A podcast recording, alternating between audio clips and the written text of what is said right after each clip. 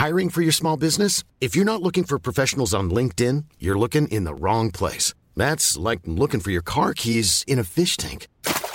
LinkedIn helps you hire professionals you can't find anywhere else, even those who aren't actively searching for a new job but might be open to the perfect role. In a given month, over 70% of LinkedIn users don't even visit other leading job sites. So start looking in the right place. With LinkedIn, you can hire professionals like a professional. Post your free job on linkedin.com slash people today. Noticias. ¿Qué tal? ¿Cómo le va? Buenas tardes. Estás a punto de escuchar Yo soy Javier Alatorre. las noticias con Javier Alatorre. La vamos a pasar muy bien. Comenzamos. Y por mi parte sobra lo que me das, dámelo, dámelo bien, un poco aquí, un poco aquí. Cuando tu boca me pone y me provoca, me muerde y me destroza, toda siempre es poca. Bueno, pues ahí está. Es el, es el Miguel Bosé que con este disco que le fue muy bien. Este disco eran unos, este, ¿cómo se dicen? Ya canciones viejitas que las vuelven a cantar, covers, ¿no? O, o creo que así se le dice. Sí, entonces, sí, entonces la canta con la Julieta Venegas, que es buenísima la Julieta Venegas, desde luego. Entonces les quedó muy bien, así como que, ¿no? Para ir agarrando tono esta tarde de viernes, ¿no? Así empezamos con el Miguel Bosé y acabamos con el grupo firme, por ejemplo, ¿no? Así nos vamos. Ah, oye, así pues, vamos muy bien. evolucionando, así vamos evolucionando toda, toda la tarde. Qué gusto saludarlo. Es el Miguel Bosé que tiene serie.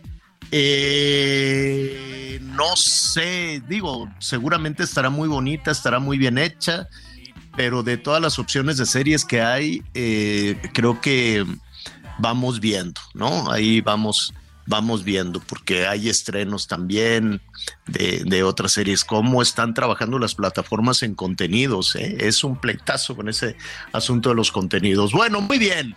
Muy buenas tardes, qué bueno que está con nosotros. Muchísima, muchísima información y sobre todo, eh, pues con mucho gusto de que nos acompañe. No sabe qué bien se siente llegar a la orillita, llegar al viernes y que nos acompañe en esta tarde, este, muy bonita tarde en la Ciudad de México, déjeme decirle. La sensación térmica va a llegar como a 30, aunque tenemos un frente frío por allá en el, en el norte, estaremos más o menos alrededor de los 28. Entonces no se ponga loco, no, no, no, no se ponga como en Guerrero que dicen que con el calor, o como le dicen allá, la calor, que con la calor andan sueltos los criminales y los delincuentes. Esa es la, no, esa es la explicación que le dan las autoridades municipales allá en, Acapulco Guerrero, hágame usted el favor, y en Zacatecas dicen, no, pues es que hay que encomendarse a Diosito porque nomás no se puede. No, no, no, no, no. Esos son otros temas que los que gobiernan y no pueden, pues le echan la culpa a Diosito y al clima y al calor y cosas por el estilo.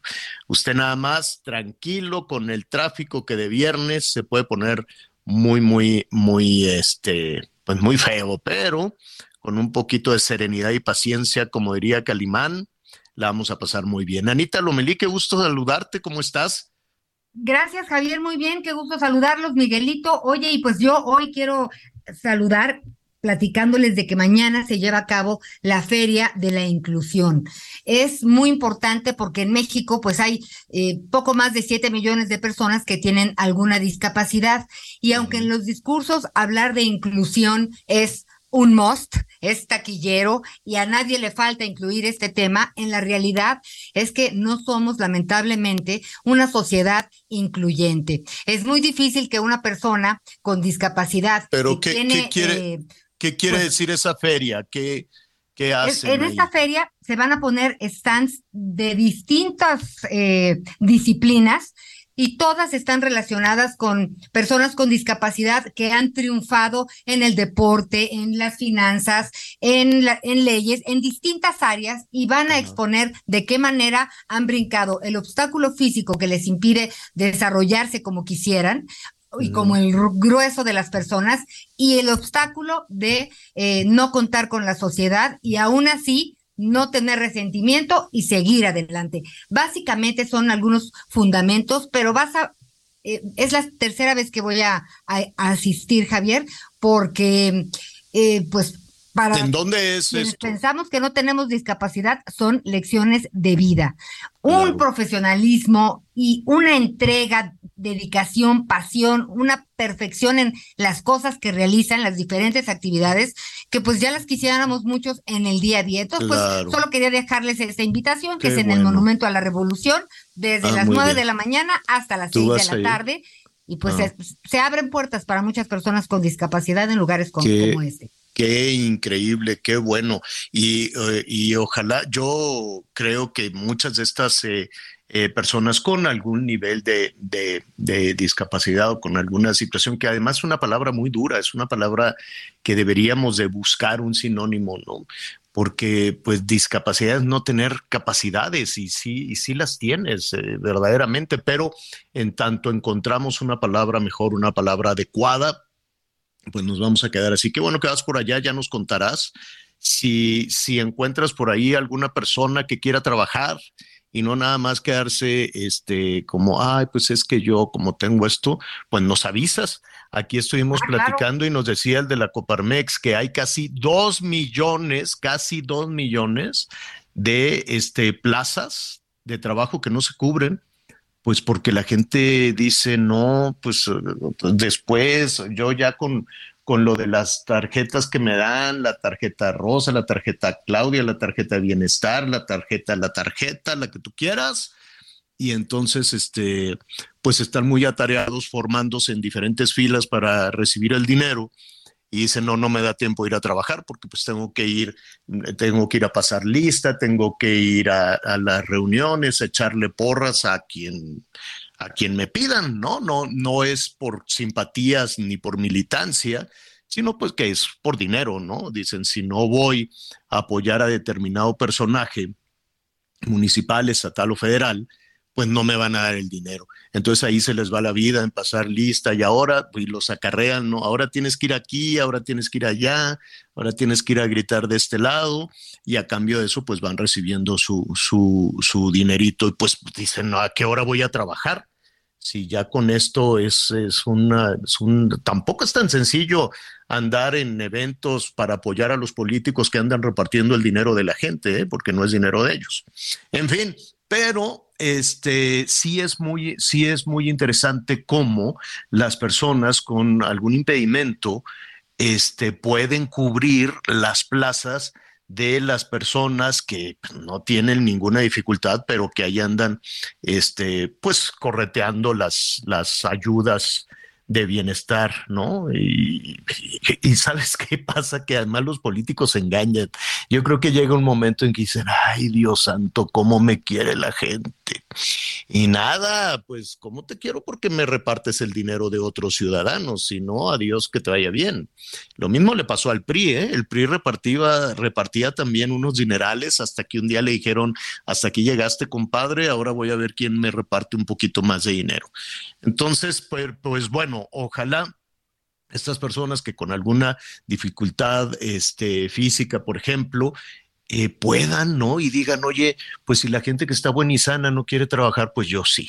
Entonces, qué, qué bueno. Y ojalá algunos empresarios, si tú nos dices, Anita, ¿en dónde se pueden formar los empresarios para contratar a las personas con alguna discapacidad? Estaría todo dar.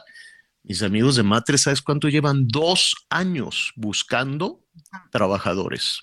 Ah, pues dos años. Mañana voy a poner las antenas no bien prendidas, hay. pero hay que saber una Ajá. cosa. De repente decimos, sí, adelante, y a la hora que hay que adaptar el lugar de trabajo para que estas personas Ajá. puedan desenvolverse, ahí claro. empiezan los problemas. Bueno, pero Entonces, que cada quien, que cada, que cada quien lo, lo, resuelva. Ajá. Claro, que cada quien lo, que cada quien lo resuelva. Yo he visto algunas empresas, este, por ejemplo, hay una empresa que hace tamales que tiene, eh, que trabaja y que hacen galletas también, que trabajan con eh, personas en condición este, down, creo que así se dice, y les va muy bien, les va increíblemente bien. Empleos que no quisieron este, las personas que no tienen ninguna dificultad. Ya, ya veremos, e incluso en el terreno, ayer íbamos a hablar de la parte turística que ya viene la temporada alta. Y Miguel, nos decían que tienen un 25% de plazas disponibles y que no saben cómo le van a hacer. ¿Qué tal, Javier, Anita? ¿Cómo están? Me da mucho gusto saludarlos. Sí, es un problema grave porque además de que tienen ese déficit de plazas, voy a tratar de explicarle un poquito a mis amigos. Un hotel en una temporada normal, vamos a decir que funciona con 100 empleados. Hoy solo tienen 75. Pero además, en la temporada alta, que prácticamente está ya a la vuelta de la esquina, que es diciembre, esas 100 personas de base necesitan por lo menos 30 o 40 más de apoyo, es decir, estos famosos trabajos eventuales, trabajos extraordinarios durante la temporada alta. Para la temporada alta, Javier, podemos decir que pueden llegar a tener un déficit por arriba del 30 hasta el 40% en muchos de los hoteles. Es decir, hoy con la planta de trabajo que tienen, simple y sencillamente no va a ser suficiente para atender a los miles de a los miles de turistas que están por llegar durante la temporada vacacional y sobre todo turistas internacionales. Las plazas que normalmente se abren en esta temporada alta pues van desde animadores, cuidadores de niños, gente que enseña y sobre todo que practica deportes acuáticos, meseros, camareras y por supuesto gente de mantenimiento. Hoy esa es la preocupación en el sector hotelero, hoy esa es la preocupación en el sector turístico y hoy, bueno, pues es una preocupación que se debe de resolver ya porque, insisto, está la temporada, la temporada alta a la vuelta de la esquina. Hoy tenemos buenas noticias para quienes quieran trabajar en el sector turístico, que además yo he visto que es un sector muy noble, hablando de lana, señor, ¿eh? De repente podemos pues, hablar como de no. algunos Hasta- sectores en donde Oye, no te deja tanto dinero, pero ¿eh? la verdad es que en el sector turístico hay lana y hay buena lana. Sí, independientemente de, de, de empleos eh, como muy eh, específicos, ¿no? Y que hay que, que hay que prepararse para, para eso. Este, hay distintas universidades que van preparando a, a las y los jóvenes en, en ese sentido. Este, mm, también está el tema de, de los, de las propinas, ¿eh? Uf, hay meseros que se van, sí, que, luego se los, pele- se los pelean. Eh, me dicen los restauranteros, ya me volaron a los meseros, ya me volaron a estos, porque se van cambiando de, de un, de un lugar al, al otro. Y pues todo lo que tiene que ver con servicios eh, en el momento de la propina, pues es en donde reciben, es en donde reciben este, pues una buena lana, ¿no?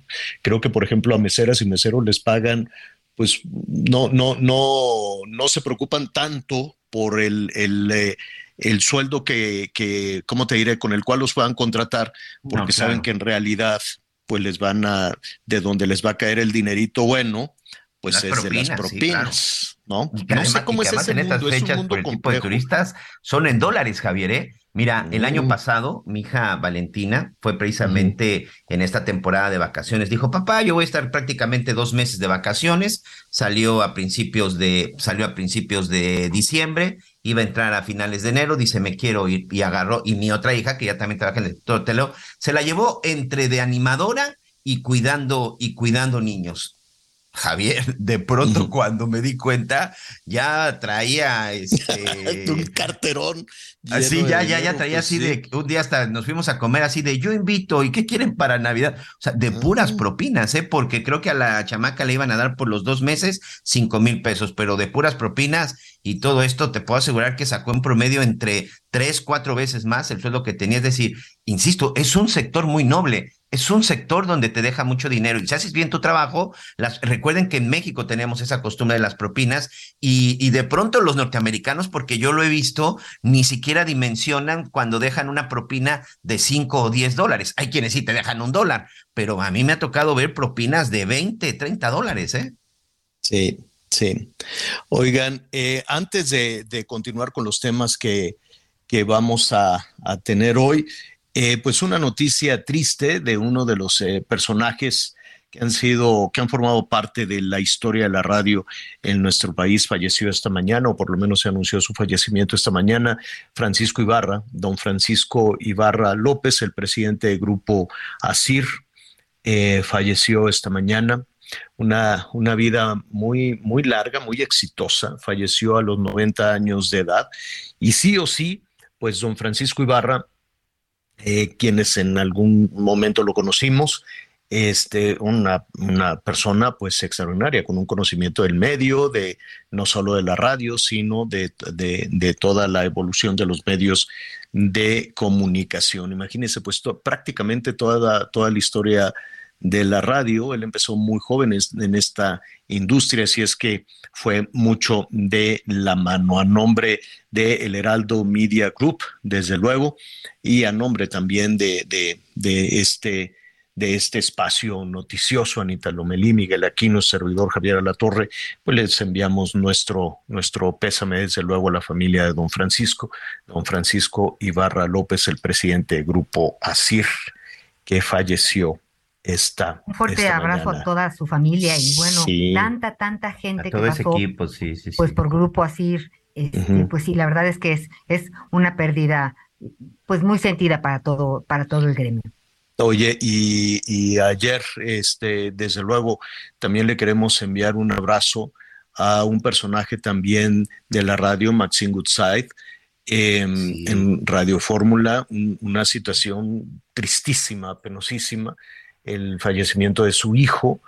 Eh, descanse en paz y desde luego, pues qué, triste, qué, qué, situación terrible, ¿no? Para, para un padre, para una madre, eh, pues el fallecimiento de, de, su hijo es una situación este, dolorosísima, seguramente. Así es que desde aquí, Maxine, te enviamos también un Alejandro, sí, un Alejandro, porque ayer hubo un poco de, de confusión sobre todo porque el más famoso, el más famoso este es Fernando, ¿no? El hijo de, que fue esposo de Yuri, Alejandro Iriarte Gutzai. Y, y, muy extraño lo de ayer, Javier, porque horas antes, en sus redes sociales, porque yo, yo, lo, yo lo seguía, se despidió de sus redes sociales, ¿eh? agradeciendo e incluso causó mucha polémica y posteriormente se da a conocer lo de su muerte. Un abrazo también, por supuesto. Un abrazo a, a la reina de la radio, Maxim Goodside, y pues este, pues ah, no, no, hay mucho que, que, uno pudiera decir para, pues para acompañar en estos momentos, porque pues perder a un hijo me parece que es el peor de los dolores. ¿Sabes quién está también sufriendo lo, bueno, qué, qué cosa tan terrible, el papá de dos jovencitas? Que le pidieron permiso ayer, le dijeron, papá, queremos ir al concierto, no, no sé, no sé quién soy, puede ser, Zoe, no sé cómo, no sé cómo sí, el grupo Zoe, una banda, la banda Zoe. Sí, Ajá. Y entonces, este, ¿en dónde era? En el Palacio de los Deportes. Correcto. Y, y, pues la gente va, llega, puede llegar en transporte público, puede llegar en automóvil, ¿no? Y un pozo, un, una coladera abierta. ¿Quién? el, papá que despidió a la muchachita, una de 15, si no me equivoco, la otra de 20, 22 años, 23, este, dijo, sí, váyanse con cuidado, no sé qué. Y antes de llegar al Palacio de los Deportes, se fueron por un pozo. Creo que primero se cayó una de las hermanitas. por la coladera. Y en el paso peatonal de Río de la Piedad y Añil, en la colonia Granjas, México Poniente, que es la alcaldía Iztacalco. Este, pues sí, pero, pero la, la, otra hermana en la desesperación se metió a ese pozo, es una coladera de aguas negras, de drenaje, y se metió, no sé cuántos metros de profundidad pueda tener eso, a rescatar a la hermana, se tiró y las dos murieron ahogadas. 17 y 23 años, señor. 17 y 23 años. Qué tragedia para este padre perder a sus dos hijas, despedirse de las dos hijas y que de pronto le llamen y le digan, tus hijas se cayeron en una coladera de la Ciudad de México, en una coladera, murieron ahogadas en esa agua puerca. Es un asunto tristísimo, durísimo. Y ahora pues vamos a escuchar miles de justificaciones, pues es que es culpa de que si nos lo roban, estaba lloviendo, esa, esa responsabilidad es del gobierno de la Ciudad de México o, o del gobierno de la alcaldía.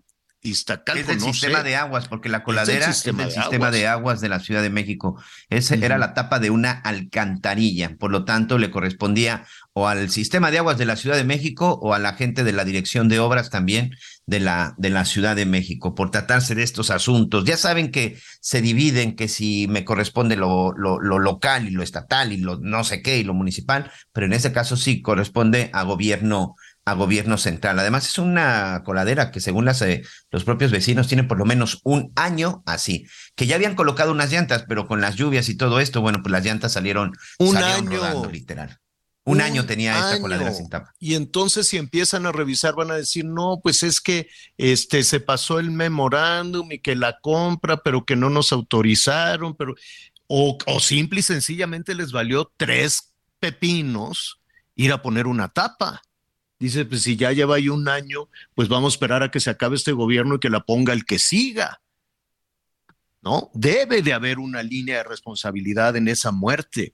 Tiene que haber una línea de responsabilidad en la muerte de dos jovencitas. Tiene que haber una o un responsable o varios, una cadena de responsables. Lo que dice SACMEX de la Ciudad de México, el sistema de aguas de la Ciudad de México, pues es que pues que lamentaban la muerte, ¿no? La muerte de estas jovencitas de 17 y 23 años, efectivamente. Y pues mire, pues nada más lo lamentamos y le pedimos a la ciudadanía que denuncie el robo de coladeras e informó que el incidente pues ya es atendido por la Dirección General de Drenajes. ¿Qué es eso?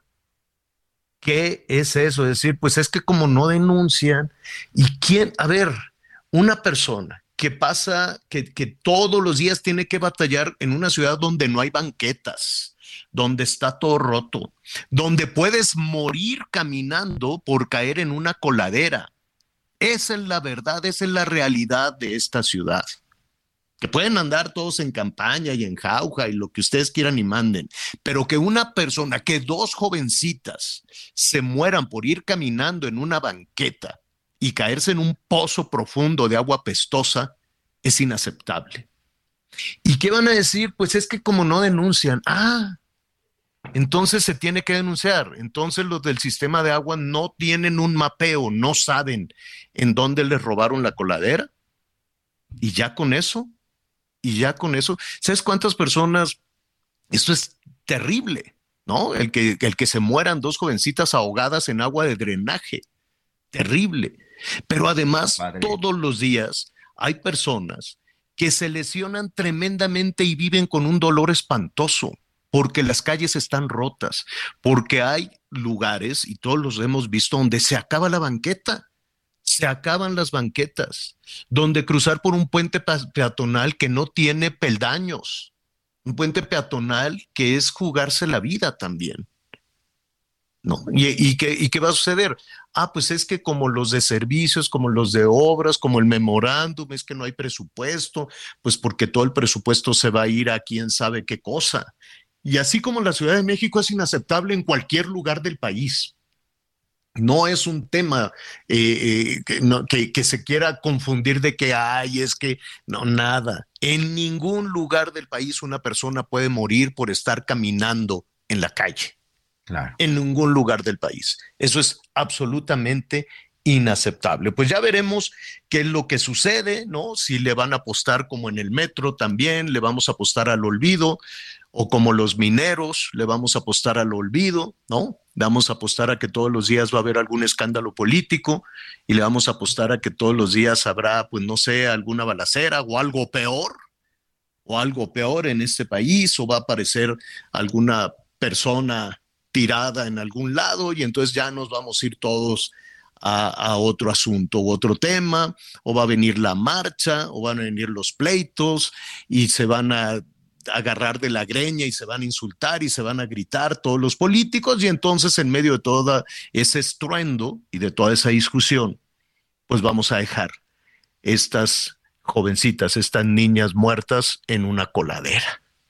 Qué terrible, qué terrible situación y que las autoridades de cualquier lugar del país, ¿eh? de cualquier lugar, no nada más de la Ciudad de México, le estén apostando siempre a que se nos va a olvidar. Ese es un asunto terrible y es un asunto verdaderamente inaceptable y doloroso. Hoy hay una familia, hay un padre de familia, hay una madre de familia, hay unos hermanos absolutamente desconsolados por la horrenda muerte de estas dos niñas en una banqueta, en una coladera. Vamos a hacer una pausa y volvemos.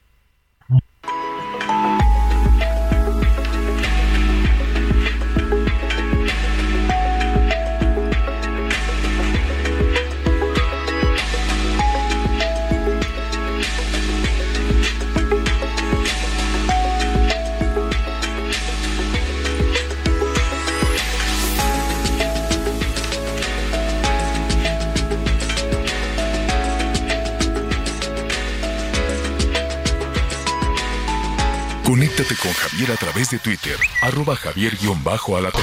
Sigue con nosotros. Volvemos con más noticias. Antes que los demás.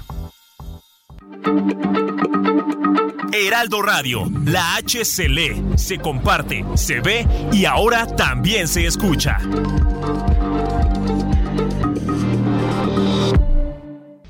Todavía hay más información.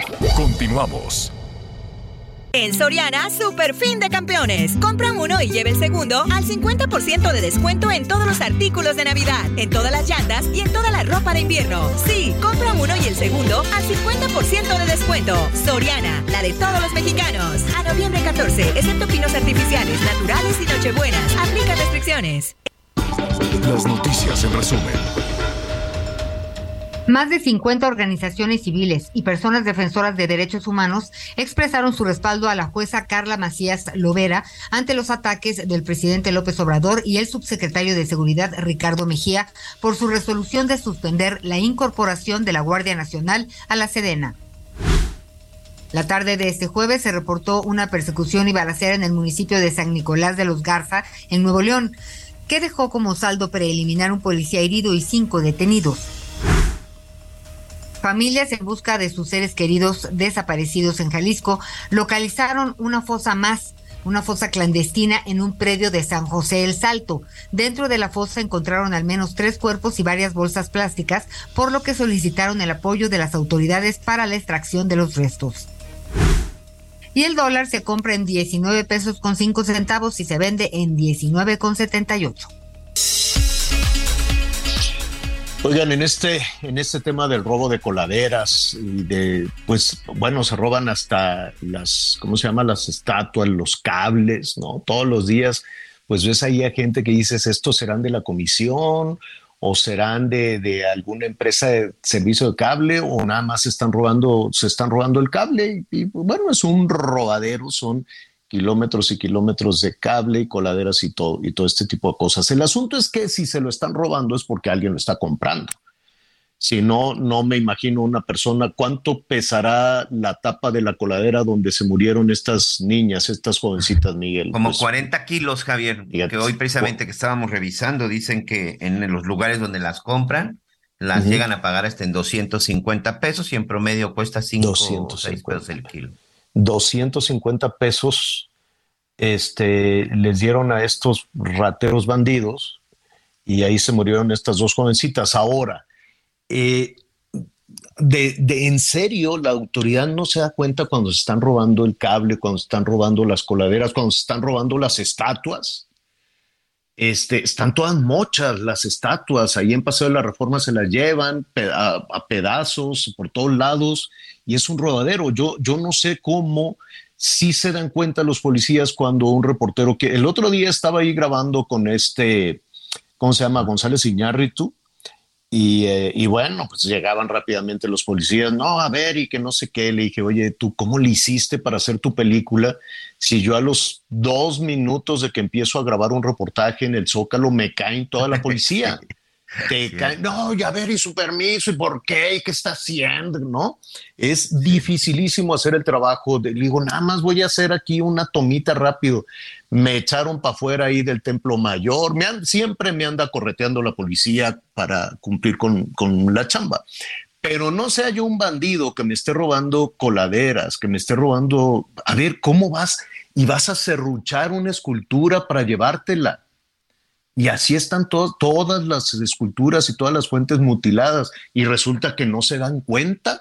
En cambio, si te ven con una cámara, ah, sí, ahí te llega la patrulla y te llegan y te, y te, y te quitan en friega, te quitan de volada, pero no se dan cuenta de esto. Y el otro día, por de, ¿cómo se llama esta colonia que está por ahí atrás del aeropuerto? De, del Benito Juárez, este es por Peñón de los Baños, es, es una sí, calle la zona Peñón de los Baños, Pantitlán, ahí hay varias. Pantitlán. Bueno, es una tras otra, cuadras y cuadras con las cartulinas naranja y en medio del camellón. Se compra, se compra, este, estoy oyendo la cabina, niños, salgo rápido. Se compran coladeras, se compran tapas, se compra el cable, o sea, se compra todo lo robado, una tras otra, una tras otra. Entonces, o sea, nunca ve la policía en dónde lo están robando, tampoco saben dónde lo están vendiendo, pero los cacos sí saben y los ciudadanos también. Parecería entonces como un destino fatal de la Ciudad de México. ¿Qué se puede hacer en ese, en ese sentido? Hay una iniciativa que incluso se presentó en el Congreso de la Ciudad de México. Vamos a platicar en este momento con Aníbal eh, Cañez Morales, él es diputado en el Congreso de la Ciudad de México. Aníbal, qué gusto saludarte, ¿cómo estás? ¿No está Aníbal? Sí, sí, se habla fuerte porque yo ahí lo oigo. Hola. ahora sí ya, ahora sí ya te escuchamos, Aníbal. Gracias, eh, gracias por atender nuestro llamado. No, al contrario, gusto saludarte, Javier, Ana María, Miguel y a todo el auditorio. Estoy a sus órdenes. Oye, Aníbal, que entiendo que, que este tema del, robo de, de las coladeras que le costó, por ejemplo, la vida a estas jovencitas, pero también el robo de cable, en fin, todos estos eh, robos o argumentos o justificaciones que tienen eh, los responsables, por ejemplo, el sistema de aguas de la Ciudad de México, dicen, pues es que como me lo robaron, ¿qué puedo hacer? Mira, es una irresponsabilidad del gobierno de la Ciudad de México. Es un gobierno incapaz siquiera de tapar las coladeras. Y esta negligencia, esta negligencia criminal desgraciadamente, y es lo que nos llena de coraje, le costó la vida a dos jovencitas la noche de ayer. ¿Qué podemos esperar de un gobierno que no tiene siquiera la capacidad de tapar coladeras y de iluminar las calles? Porque el accidente, lo que sucedió ayer, fue precisamente por la falta de iluminación. Ahora bien, este problema se da en toda la ciudad y ustedes lo comentaban eh, de una forma correcta. Te voy a poner un ejemplo.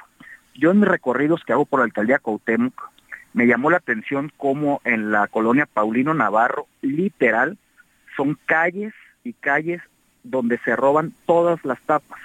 De hecho, los vecinos me facilitaron eh, videos donde se ve claramente cómo se las llevan y la autoridad no hace nada.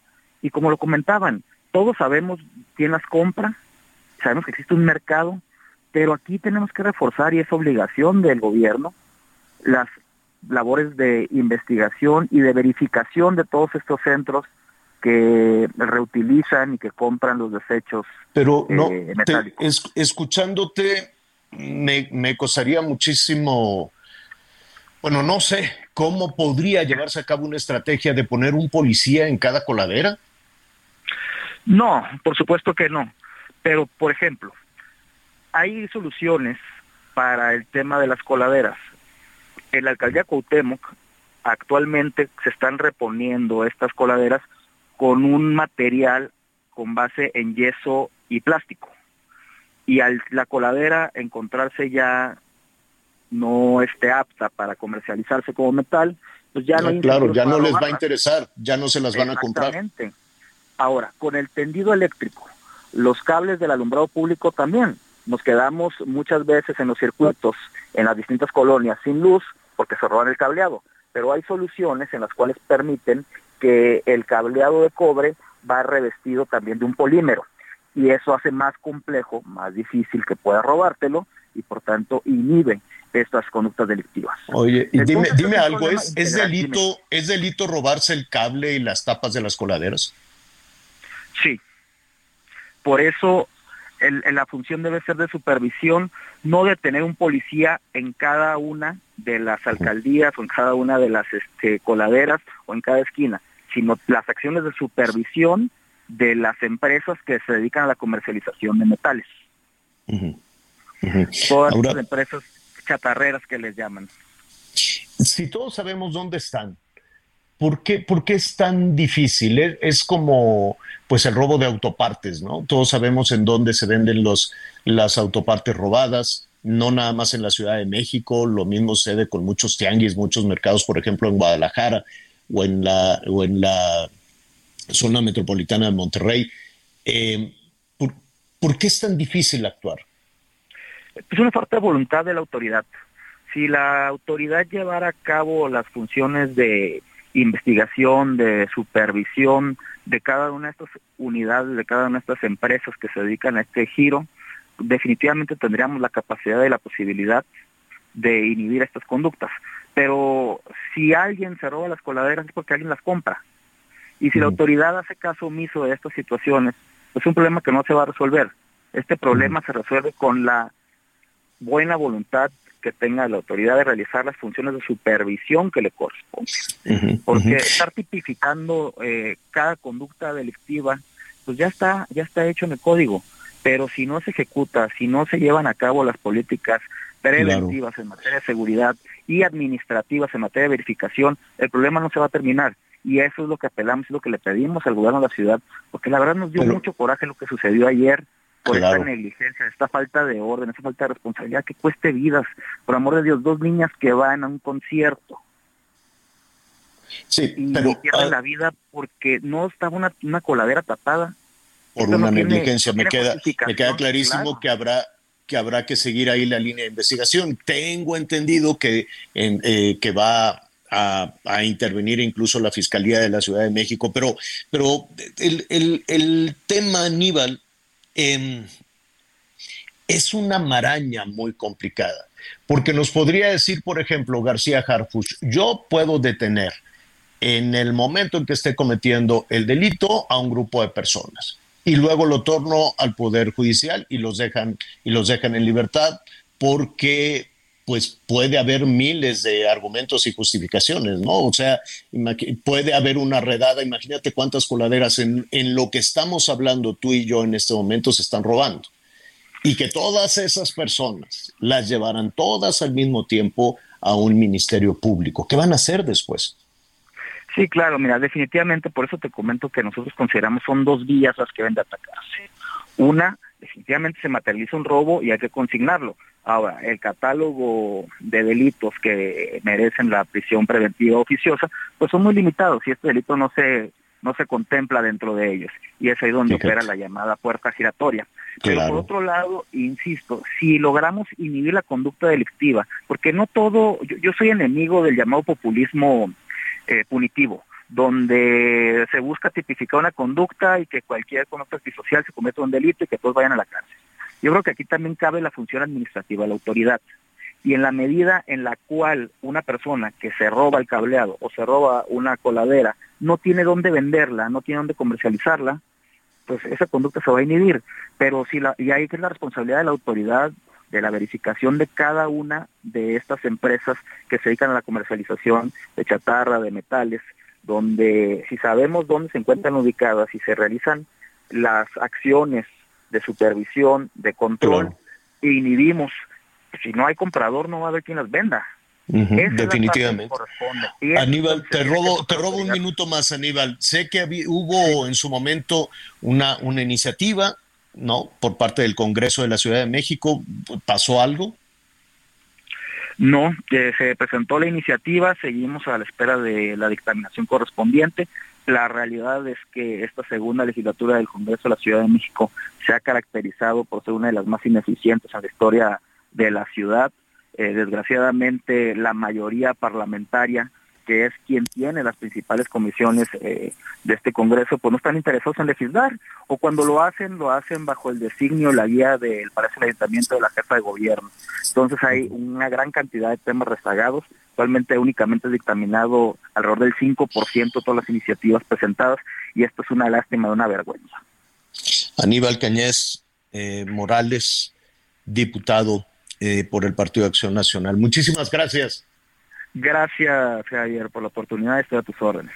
Gracias, gracias. Em, bueno, mire, es un asunto muy serio y yo sé que es un asunto muy doloroso y que para, para solucionarlo pues sería también muy complicado, muy difícil que, que empiece a navegar entre, entre las cuestiones electorales, partidistas, políticas, ¿no? Habría en su momento que serenarse todos, como dice, como dice el presidente, serenarnos todos este, hacer una pausa en la competencia electoral, hacer una pausa en la competencia política y empezar a revisar aquellos asuntos, empezar a, a, buscar en dónde está la solución, ¿no? Y si hay una negligencia, sancionar la negligencia, castigar la negligencia, este, y desde luego aquí de lo que se trata es que nunca más un par de jovencitas que van a un concierto, que van a una fiesta, mueran en una coladera. De eso se trata. Eh, independ se, se, independientemente de si es Morena, si es el PRI, si es el PAN, no. El asunto es hacer, hacer una pausa en tanto ruido político, en tanto ruido electoral y decir, a ver, ¿cómo voy a lograr que nunca más una persona muera por esta situación en cualquier lugar del país? Ahorita estamos hablando de la Ciudad de México. Pero ¿cuántas personas están lesionando? Es un problema nacional esto. Sí, es un problema nacional. Sí, incluso recuerdo la última encuesta que daba a conocer el presidente acerca de qué era lo que más le preocupaba a la gente pues precisamente está eso, este Javier, las calles por las donde, por las donde uno transita, los baches, las avenidas sin coladeras. O sea, es un problema que es a nivel nacional y que es una preocupación, que es la, una de las principales preocupaciones de la gente. Recuerdo muy bien esa encuesta en donde se hacía énfasis a eso y, y, la verdad es que las calles en muchas partes del país están, están destruidas. Oye, Javier, rápidamente, fíjate que nuestro buen amigo Efraín Eichmann, este, nos está mandando un mensaje a través de sus redes sociales. Otro problema también que no sé qué va a suceder con esta cuestión de la ciberseguridad. Le hackearon sus cuentas, le hackearon sus redes sociales y ahora una bola de vivales delincuentes está pidiendo dinero a nombre de Efraín Eichmann. Seguramente muchos de nuestros amigos que nos escuchan saben de quién estamos hablando, así que por favor tengan cuidado porque ahorita así como estamos platicando y que estamos al aire, pues una bola de vivales están aprovechando eso y están pidiendo dinero a nombre de Fray Eichmann y por favor, bueno, pues hay que tener mucho terrible. cuidado. ¿Cómo le harán para hackear? ¿Cómo, cómo, le harán? Hay que, hay que eh, hablarle a, a, quién será bueno para que nos diga cómo podemos, ¿no? Este, darle no cómo le hacen, sino cómo evitar que nos hackeen, ¿no? Cómo evitar, exacto, pero también es importante saber cómo le hacen, ¿no? Para evitar para evitar este asunto del hackeo. Ayer llegó una, una compañera allí en Azteca y me dice, oye, que tú, que en tu Facebook estás, que te, que te tomaste una medicina de la... No, no le dije, ten mucho cuidado porque hay, hay no sé cuántos clones, ¿no? Hay varios clones. ¿Tú lo viste, Anita, ese? No. Sí, sí lo vi, pero sí sabía que era tu clon. Sí, son como no sé cuántos. Cada rato le pido ahí a nuestro productor. Hay como 40 con la foto. y dicen, soy Javier Alatorre, tomes esta, esta medicina. Sí, no. Hay veces que unos ponen hasta lo que haces el fin de semana. Exacto. Hay unos muy amables que se hacen pasar por mí y que le contestan a la gente así más amable y todo, pero no, no soy yo. Esa es una verdadera, verdadera calamidad. Oiga, rápidamente vamos a aprovechar este el tiempo. Ya viene a ver, ayer en este espacio, no me gusta decir se los dije, pero se los dije.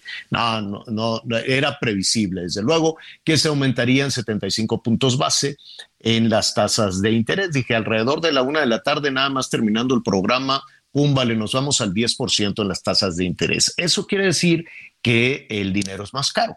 Esa es una fórmula que se ha utilizado para inhibir la inflación en los Estados Unidos. Al parecer ahí van pian pianito, al parecer ahí les va funcionando. Yo no sé si ese mismo esquema debe funcionar en todos los países, pero lo que sí, eh, pero lo que sí sabemos es que el crédito es más caro, las hipotecas son más caras, el manejo de las tarjetas de crédito también es mucho, mucho más caro. Y ya viene el buen fin, y ya viene la Navidad y las posadas, y, y ya viene así la gente desprendida de sí, compadre, yo invito y cosas por el estilo. Mucho cuidado, guarde con llave las tarjetas hasta enero. No, y si puede hasta febrero. Pero bueno, yo sé que nos tenemos que ayudar hacia el fin de semana, pues nos tenemos que ayudar hacia el fin de año, perdón. ¿Sabes qué nos puede ayudar a saber qué podemos hacer Mario y Constanzo? Él le sabe muy bien, él fue precisamente, tenía todo ese respaldo este, para apoyar a las personas en Conducef, es ahora consultor y asesor financiero y le agradecemos mucho que esté con nosotros. Mario, ¿cómo estás? ¿Cómo te va? Muy buenas tardes. Javier, eh, muy buenas tardes, un saludo a ti, a tu equipo, a todo tu auditorio. Oye, Mario, está eh, pues carísimo el dinero plástico, los créditos. Sí, e, en efecto, la verdad es que eh, pues este incremento en la tasa de interés de, Banco de México, acertadamente, como tú lo mencionas, convierte al dinero en, más caro. Es más caro tener dinero, por un lado, y por el otro lado, pues el efecto de la inflación pues hace que compre menos. Entonces tenemos un dinero más costoso que además compra menos. Ahora, eh, esto repercute eh, pues en todas en todos los tipos de crédito, en unos más, en unos menos. Eh, hay personas, por ejemplo, que tienen un crédito hipotecario a tasa fija, ahí no, no debe de modificarse pues por ningún motivo el contrato o la tasa de interés a la, que, a la que tenemos el crédito, pero tenemos otros instrumentos de una tasa de interés variable como lo podrían ser las tarjetas de crédito, que a propósito, pues hay eh, casi 19 millones de tarjetas de crédito o de usuarios de tarjeta de crédito en todo el país. A lo mejor hay personas que tienen dos o tres tarjetas de crédito. Eh, ¿Qué es lo importante? Pues yo te diría ya a, lo largo de todo este año porque ha venido incrementando. Primero, bueno, pues debemos de ver para qué queremos la tarjeta de crédito que tenemos. Hay tarjetas de crédito que son menos costosas, con una menor tasa de interés que otras. Hay tarjetas de crédito, yo te diría, costosas y con un indicador muy importante. No solo es el tema de la tasa de interés que nos cobren, sino el costo anual total de la tarjeta. ¿Qué quiere decir esto? La tasa de interés más los demás gastos que vienen inherentes a la tasa de interés, por ejemplo, la, anualidad, eh, el cobro de las comisiones eh, en un momento dado que, se tengan, eh, y así tenemos pues una infinidad de tarjetas de crédito, se dividen en cuatro, digamos, grandes grupos, ¿no? Las tarjetas de crédito, vamos a llamarles clásicas, que tienen un límite de crédito hasta de 4.500 pesos, luego las que vienen de entre 4.500 y 8.000 pesos de crédito, las de un crédito de entre 8.000 y 15.000 pesos, y luego le siguen las tarjetas oro y las tarjetas platino. Y te voy a dar algunos ejemplos. A ver, para alguien que no viaje al extranjero y que quiera tener una tarjeta de crédito nada más, pues para no cargar dinero en efectivo, eh, pues hay, tarjetas de crédito relativamente baratas con un costo anual total muy barato. Hay una que se llama Hey de Banregio, que tiene una anualidad de cero pesos, si no lo pagas, eh, no, pagas anualidad, y tiene un costo anual total de 26.5%. Digamos, yo te diría que es una de las tarjetas menos costosas que hay en el mercado, claro, con un límite de crédito de 4.500 pesos. O te puedes encontrar otras, por ejemplo, como la tarjeta platino eh, de eh, Banorte, United Banorte se llama, con una anualidad de casi tres mil pesos, dos mil novecientos pesos, y un CAT de 75.6%. Y de ahí te encuentras una eh, pues variedad infinita. Hay casos que llaman la atención, por ejemplo, la clásica de City Banamex, que tiene una anualidad de 752 pesos y un costo anual total de 125.3%. Yo te diría que es una tarjeta básica, pero es muy costosa, ¿no? Entonces, ¿cuál es la más cara? ¿Cuál es la más cara? De las más caras, yo te podría decir que son estas tarjetas platino, eh, eh, que eh, pues pueden llegar a tener tres mil, cuatro mil pesos de, de anualidad y eh, un CAT pues por arriba del 70%. Esto es una tarjeta cara. ¿Por qué? Pues porque es cara en su mantenimiento, vamos a llamarla así, en la anualidad que pagas, y es cara en el costo anual total que eh, pues pagarías si es que no... Ahora, escuchándote, escuchándote, hay una parte de responsabilidad también del consumidor. Y mira, se nos viene el conte encima. Si, si nos aguantas un minutito al, al corte, Mario, ¿cómo podemos enterarnos de lo que nos cuesta y, la, y lo más importante, cómo le podemos sacar provecho al uso de, de la tarjeta? Claro que sí, con mucho gusto. Con mucho gusto. Hacemos una pausa y volvemos. El 12 de noviembre se celebra el Día Mundial contra la Neumonía, una enfermedad que representa la quinta causa de muerte en México, pero que se puede prevenir a través de la vacunación. Consulta con tu médico sobre las vacunas recomendadas para ti y tu familia. Acude hoy al hospital, clínica de salud o centro de vacunación más cercano y protégete. Porque cuando prevenimos, Respiramos tranquilos. Sobre los esquemas de vacunación, consulte previamente a su médico. Un mensaje de Pfizer con autorización 22330021B0815. Cuando tu boca me toca, me pone y me provoca, me muerde y me destroza, toda siempre es poca, muévete bien, que nadie como tú me sabe hacer café. Morena, gata, ay me mata, me mata y me remata, vamos para el infierno, aunque que sea eterno, suave, bien, bien, que nadie como tú me sabe hacer café. Pero cuando tu boca me toca, me pone y me provoca, me muerde y me destroza toda, siempre es poca y muévete bien, bien, bien, que nadie como tú me sabe hacer uh, café.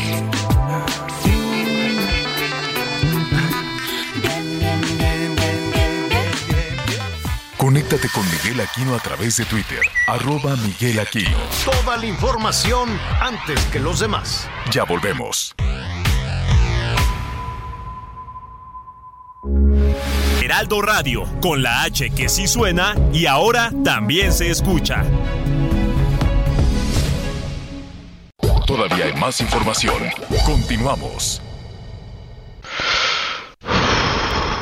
El 12 de noviembre se conmemora el Día Mundial contra la Neumonía, una enfermedad que cobra miles de vidas en México al año, especialmente en niños y personas mayores. Hoy es posible prevenirla gracias a las vacunas. Consulte con su médico sobre las recomendaciones de vacunas disponibles. Porque cuando prevenimos, respiramos tranquilos. Sobre los esquemas de vacunación, consulte a su médico. Un mensaje de Pfizer con autorización 22330021B0812. Bueno, estamos eh, platicando con el consultor eh, financiero, asesor financiero Mario Di Constanzo, quien nos está ayudando precisamente a ver qué hacemos con la tarjeta de crédito en esta temporada, que todos nos llenamos de optimismo, Mario, y empezamos de invitadores. Y bueno, como quiera, meses sin intereses y vamos comprando, compramos hasta el pavo a meses sin intereses y luego vienen las, las complicaciones. Pero además, Mario, tenemos un poquito la idea eh, para algunas personas cuando tienen su primer tarjeta de crédito, que es como dinero, que es como, ¿cómo te diré? Como dinero regalado, ¿no? Que el límite de crédito no es una deuda, sino que es como un regalo. Así es, mira, yo, yo te diría, hay tres errores muy importantes que comete la gente al utilizar su tarjeta de crédito y tres consejos que nos pueden servir pues, pues para, para manejar muy bien y sacar el mejor provecho de nuestra tarjeta. El, el primero te diría, pues se recomienda ser un cliente totalero, ¿no?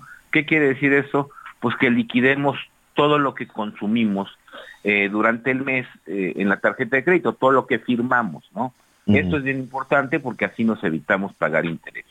Ahora, si no podemos ser eh, clientes totaleros, es decir, que paguemos todo, y, tratamos de hacer el famoso pago mínimo, lo recomendable es que siempre paguemos más del mínimo. Si nosotros eh, nos, nos dedicamos a pagar nada más el saldo mínimo de una tarjeta, nos va a comer el tiempo y vamos a acabar pagando muchas veces más lo que eh, consumimos. Entonces, si es que tenemos por alguna eventualidad que hacer el pago mínimo de la tarjeta, pues paguemos más que el, pago mínimo. Eh, el tema de las compras a, meses sin intereses es también muy importante. Mira, eh, porque el pago eh, a meses sin intereses es adicional al pago mínimo que tengamos que hacer de la tarjeta. ¿Qué quiere decir esto? Que dentro del el saldo que mes a mes nos llega o el estado de cuenta, una cosa es el pago mínimo, pero es el pago mínimo más las compras a meses sin intereses. Por eso es que no se recomienda hacer muchas compras a meses sin intereses, ¿no? Una compra a meses sin intereses, por ejemplo, un refrigerador, pues puede significar un pago eh, mínimo o un pago eh, a meses sin intereses relativamente manejable eh, en una tarjeta uh -huh. de crédito. Pero si hacemos 20 compras a meses sin intereses, pues 20 pagos eh, a meses sin intereses nos va a comer en nuestra capacidad de pago. ¿Qué otra cosa es muy importante? Aprender a manejar las fechas de corte y las fechas. Burrow is a furniture company known for timeless design and thoughtful construction and free shipping, and that extends to their outdoor collection. Their outdoor furniture is built to withstand the elements, featuring rust-proof stainless steel hardware, weather-ready teak, and quick-dry foam cushions. For Memorial Day, get 15% off your Burrow purchase at burrow.com slash ACAST and up to 25% off outdoor. That's up to 25% off outdoor furniture at burrow.com slash ACAST. ¿Qué te quiero decir? Por ejemplo, si mi fecha de corte en mi tarjeta de crédito es el 12 de cada mes y yo consumo o me compro unos zapatos el día 11, pues esos ya van a venir incluidos en el siguiente estado de cuenta. Si los Mm. compro el día 13, voy a tener yo casi 50 días para pagar eh, estos zapatos porque no van a venir en el siguiente estado de cuenta, sino hasta el siguiente del siguiente. ¿Esto qué quiere decir? Que tengo más tiempo pues para eh, pagar esta, esta compra. Entonces es bien importante aprender a manejar estas fechas de corte y fechas de pago. Estos Mm. tres consejos pues sí nos ayudan a, a tener pues un mejor manejo de una tarjeta de crédito. Mira, una tarjeta de crédito puede ser un instrumento tan noble que nos dé eh, 40 o 50 días eh, sin intereses en una compra, es decir, que nos presten un dinero que no nos cobra intereses liquidamos todo al final del mes, o puede ser un instrumento tan perverso que quiebre a una familia Claro. y pensamos que es dinero adicional que no vamos a pagar, ¿no? Eh, Dos. La diferencia, sí, sí, sí, Javier. No, no, dime la diferencia. La diferencia entre esto está eh, en que sea un instrumento que quiebra una familia o uno que verdadero nos ayude, pues es un poco la educación financiera y es un poco el que nosotros sepamos manejar una tarjeta de crédito y tengamos la tarjeta de crédito adecuada, ¿no? Si yo no soy una persona que viaje cada rato, si yo no soy una persona que ocupe las salas VIPs en los aeropuertos, este, pues a lo mejor con una tarjeta más sencilla, más básica, me sirve. Si yo quiero tener una tarjeta Black, ¿no? Eh, que me va a cobrar una anualidad de tres mil pesos, eh, etcétera, etcétera, y nunca le doy uso, digamos, a las promociones, prestaciones que tiene esta tarjeta de crédito, pues voy a tener un, un- un instrumento muy costoso para mi uso. Claro, hay que dedicarle también, eh, eh, también un, tiempecito a, la- las ventajas, a las promociones, un, un fin de semana tranquilito, póngase a revisar el CAT, póngase a revisar el costo, póngase a revisar, además si tienen alguna ventaja, alguna promoción, algún premio, algún regalo que de pronto se queda por desidia, por ahí abandonado, pues hay que aprender a aprovecharlo. Dos cosas rápidamente, Mario. ¿Qué, qué, qué consejo le das a una persona, a un jefe de familia, a una, o alguna una persona, ama de casa, quien tú quieras, que, que, que ya no puede con la deuda de la tarjeta? Que se va incrementando, incrementando, incrementando, que dice, no, yo ya no puedo con esto. que se acerque a su banco, que se acerque a su banco para pedir una reestructura del crédito de, de la tarjeta. Hay, por ejemplo, programas en donde eh, nos congelan de alguna manera los intereses y nos dan un programa para pagar. eh, Bueno. Bueno, Mario, Mario, estaba muy interesante eso. esa era la parte. Me porque, quedé así, oye, yo estoy apuntando gente- todo. Hay gente, Anita, que dice, ya no puedo, rompo la tarjeta y no contesto el teléfono. Y ya. ¿No? ¿Puedo Así algo? como, sí, dime. Mi mamá era, era experta. ¿En qué? ¿En romper la tarjeta y hacer como que no pasa nada o qué? Sí, yo me acuerdo que de repente llegaba de la escuela y veía la, la tarjeta hecha mil cachitos con las tijeras y le digo, mamá, se va a enojar mi papá. No te metas, porque si hacía unas travesuras, Dios mío. Y además No. entendía mal los- las épocas del corte o yo, ay, no, no, era un desastre, pero sí, sí, sé, es espantoso. Porque, y Es yo que- contestaba las cien mil llamadas. Es que es un agobio, es un agobio. Entonces, lo que nos decía Mario antes de, de concluir y que se nos eh, cortó ahí la comunicación es acercarse a, a la empresa, al banco y decirle, y decirle que, Mario, no, no tengo para pagar o, o decir qué. Evide- Evidentemente, digo, lo, lo mejor es no, no caer en esta situación, ¿no? Y es cuidar ese endeudamiento, pero si ya caímos, sí acercarse, eh, decirle que pues los pagos se lo están comiendo, que necesita y que les pide pues una reestructura, ¿no? Evidentemente, eh, en ese momento, pues ya la tarjeta de crédito no la puede usar, pues para que no se siga hundiendo, eh, endeudando, y desde luego, eh, pues le hacen un, un programa con un horizonte de pagos, ¿no?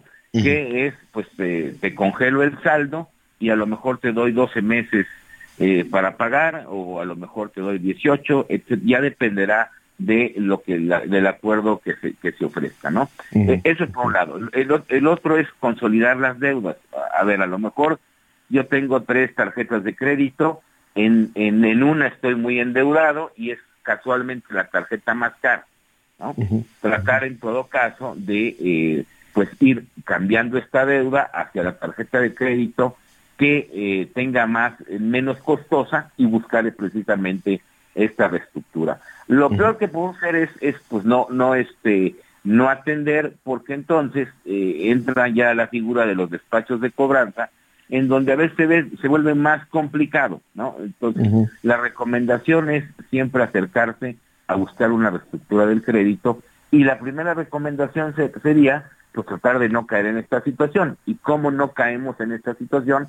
Pues cuidar nuestro endeudamiento. los consejos de educación financiera te dicen que no debemos endeudarnos más del 30% de nuestro ingreso disponible. ¿Qué quiere decir eso?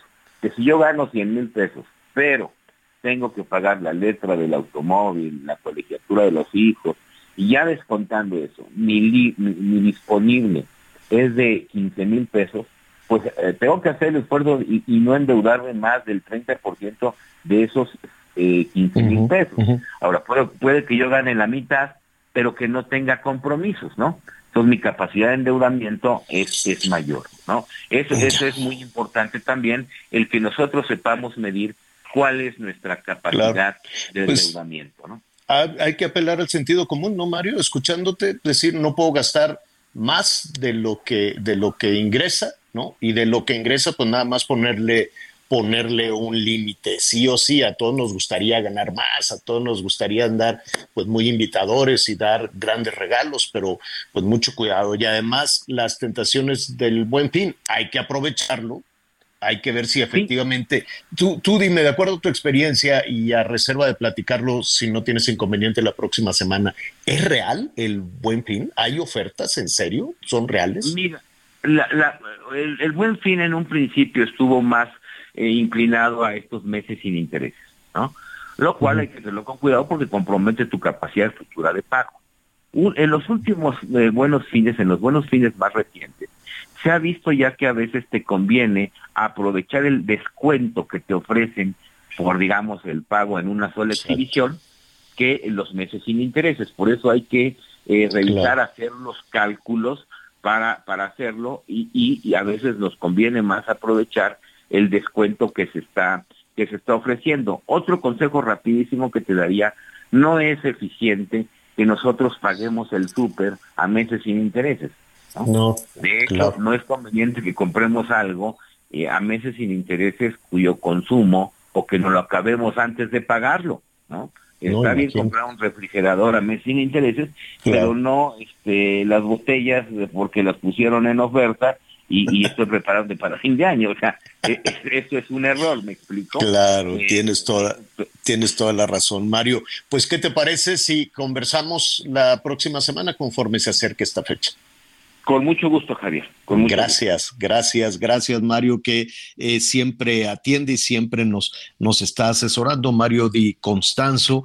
Y, y bueno, miren, esto del buen fin también es cierto, también hay que eh, atender eh, Gonzalo Olivero nos dice que la tarjeta Hey es una desgracia. que es el peor servicio, servicio que hay. Luego le, llamamos y le preguntamos qué le pasó con esa tarjeta, que era la, la que mencionaba hace unos momentos Mario y Constanzo. Oiga, hay empresas pequeñas que dicen, pues yo quisiera de todo corazón poder hacer descuentos en el buen fin, pero no puedo competir con grandes almacenes que tienen un margen enorme. Hay algunos negocios, por ejemplo, que sus proveedores le dicen, yo no voy a perder. O sea, tú traes aquí tu mercancía, tú la vendes, tú pones el, descuento y ya que vendas te pago. ¿no? Hay, hay empresas que así son. Hay una cadena muy, muy grande eh, de supermercados y venden ahí cualquier cantidad de cosas que al proveedor le pagan hasta después, no creas tú que... Y hay otros negocios que le tienen que pagar casi por adelantado al proveedor, ¿no? Que le tienen que decir, hay negocios más pequeños que el proveedor le dice, no, pues es que si no me pagas el tanto por ciento, pues no te puedo surtir y no vas a tener mercancía para vender y ahí andan tronándose los dedos y dicen, ¿y cómo le voy a bajar? Porque luego llega la gente y dice, ¿cómo? ¿Tú no tienes buen fin? Ah, entonces me voy a ir al almacén de ahí enfrente. Pues sí, ellos tienen un margen de ganancia enorme, ellos nunca pierden, porque le condicionan al proveedor, ¿no? Por ejemplo, un almacén grandote que dice, ¿tú qué vendes? Pues yo vendo pantalones de mezclilla. Ahora, pon aquí tus pantalones de mezclilla, tú pon el descuento que quieras poner, tú sacas sumas y restas y yo en unos dos meses ahí por enero te voy pagando lo que vendiste en el buen fin. Ellos no pierden. En cambio, un negocio chiquito, una, una, una, tienda de ropa pequeña o lo que sea, pues el proveedor le dice, este es el precio que te voy a dar y tú este, de tu ganancia sacrifícale. Entonces, sí, para no, no es lo mismo para todos, eh, para todos los este, empresarios, por decirlo de alguna, de alguna manera, el buen fin. Hay algunos que no tienen esa, ese margen, ¿no? Porque sus proveedores no, no, no les dan crédito, ¿no? Sus proveedores no les dicen, toma, te traje toda esta mercancía, véndela y este y luego hablamos. Pues no, entonces pues la, gente después los castiga, les dicen, ay, ¿tú por qué no pusiste buen fin? Pues porque yo no tengo de dónde, ¿no? Y eso es una, es, es también una, una, una complicación. Así es que mucho cuidado con las tarjetas. Yo sí creo que con una es más que suficiente. ¿Cuántas tienen ustedes, Anita, Miguel? Una, yo una. Sí, de crédito yo también una. Sí, con una. y mira que la tengo solo porque cuando sales de viaje te la piden para rentar, de autos, te la piden para hoteles. La verdad es que solo para eso la utilizo. Sí, pues mucho, mucho cuidado porque, pues sí, la verdad es que uno quisiera, sobre todo ahora ya después de la pandemia y de tanta cosa tan difícil con esta cuesta arriba terrible que traemos desde antes del 18, ¿eh? desde Peña Nieto, acuerdas que venimos arrastrando. Yo no, yo no he, no he visto en los últimos, ¿qué quieres? Llevamos cuatro de este, seis del otro. En los últimos diez años, por hacer un corte, no he visto un, un planito. Todo ha sido cuesta arriba, cuesta arriba, cuesta arriba no, no, no, no he tenido la sensación de ir un poquito de bajadita, suavecito, tranquilito, ¿no? La posibilidad de ahorro de las personas, los empleos, en fin. Y a propósito de los empleos, eh, eh, comentábamos de que aquí nos decía el líder de la Coparmex, pues que están batallando con las plazas que hay disponibles. Nos hablaba de por lo menos un millón seiscientos mil, que podrían ser más plazas disponibles en diferentes empresas. Compiten mucho con el dinero, con, los apoyos de, bienestar y demás, ¿no? Que es, es un trabajo para muchas personas. Aquí hablábamos de, esta jovencita que tiene entre son siete apoyos distintos más los dos de los diferentes papás de sus criaturas, ¿no? Entonces ella decía, me da dinero el papá de un es madre soltera y tiene dos hijos de diferentes papás. Entonces, cada papá les da un dinero y los tiene que trabajar. No creas tú que es, que es tan sencillo estar presionando, que ya no me diste para esto, que no me diste para el otro. Entonces, ella dice, pues es una chamba estar presionando al papá de cada una de las criaturas a que le den el dinero, pero lo logra. Y después se forma con este gobierno municipal, con gobierno estatal, con gobierno federal y con gobierno de la Ciudad de México a las distintas ayudas, de tal forma que ella todos los días se administra, es un, es un trabajo de administración para ir a formarse, a recibir siete ayudas distintas más la de sus hijos. Y administra pues una muy buena lana, pero eso le afecta al empleo formal, ¿no? Así es, y precisamente, Javier, ya tenemos en la línea a nuestro siguiente invitado. Ya hablábamos del problema que hay en el sector turismo y hoy las ferias de empleo, pues mucha atención. Si alguien, pues sí, realmente quiere entrar a trabajar, esta es una buena oportunidad. Marat Bolaño, subsecretario de Empleo y Productividad Laboral. ¿Cómo estás? Qué gusto saludarte. Muy buenas tardes. Hola, muy buenas tardes, Javier, Anita, Miguel. Un gusto poder estar con ustedes. Oye, es una feria de empleo de turismo. ¿Qué perfil deben de tener quienes se acerquen a, buscar una posibilidad de empleo? Pues mira, comentarte que eh, en realidad son eh, distintos los perfiles dependiendo de la actividad. Como también saben, la cadena de valor de turismo es una cadena amplísima porque puede contemplar no solamente lo relativo a los, digamos, propiamente hoteles, sino también restaurantes, eh, transportación, incluso limpieza, en fin, es bastante amplia la oferta que se da. Y estamos hablando que actualmente en esta feria o este marco de esta estrategia que tenemos desde la Secretaría de Trabajo, es justamente impulsar una de las actividades principales, que es una vocación económica productiva del país fundamental, que es justamente la del sector turístico. Y en este caso estamos pues justamente facilitando a través de la realización de ferias de empleo del sector justamente turismo. Esto a través del Servicio Nacional de Empleo que también eh, coordino justamente desde la subsecretaría.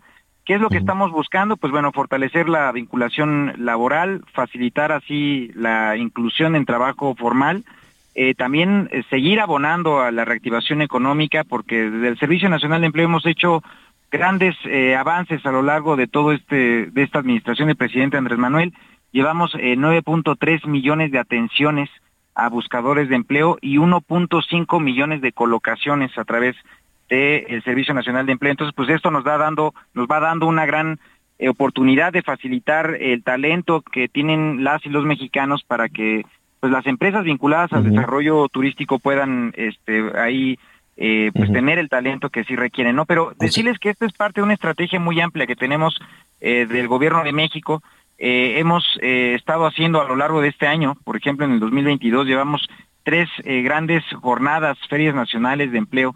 Una fue en marzo en el marco del Día Internacional de la Mujer, otra en agosto en el marco también del Día Internacional para la Juventud y en octubre justo de la inclusión laboral para grupos vulnerables y en esta ocasión eh, enfocado al sector turismo. Ahora, estas eh, entendemos que son diferentes las, las necesidades, incluso por regiones, ¿no? No es, eh, pueden estar requiriendo en la parte del Caribe determinado perfil, en la parte de, no sé, eh, por ejemplo, Baja California o Guanajuato, Jalisco, en fin. ¿Qué tienen que hacer? ¿Qué, qué, tiene pues que hacer alguien que quiere sumarse a trabajar en la industria turística?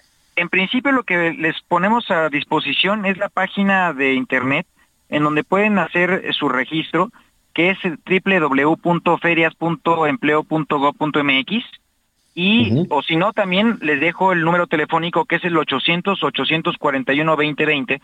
Ahí van a poder hacer su inscripción para poder participar en las ferias. Ahora tenemos ahorita eh, justamente en cinco entidades eh, federativas distintas, en siete destinos turísticos que es Cancún y Playa del Carmen, Puerto Vallarta, Acapulco y Cihuatanejo, eh, Los Cabos y también en Zacatecas. Como bien dices, pues bueno, varía evidentemente, pero lo que es correspondiente más o menos en términos generales es pues, eh, digamos, perfiles en torno a eh, las actividades de la industria restaurantera, que puede ser también vacantes en cocina, también en, pues digamos, en limpieza, también otras en administración, eh, otras más incluso, eh, por ejemplo, en preparación de bebidas, en fin, hay un sinfín de vacantes. Y, que, y que, además no se preocupen si no tienen la experiencia, porque los empresarios están dispuestos a capacitar a su gente. Anita Lomelí te quiere preguntar. Adelante. Gracias.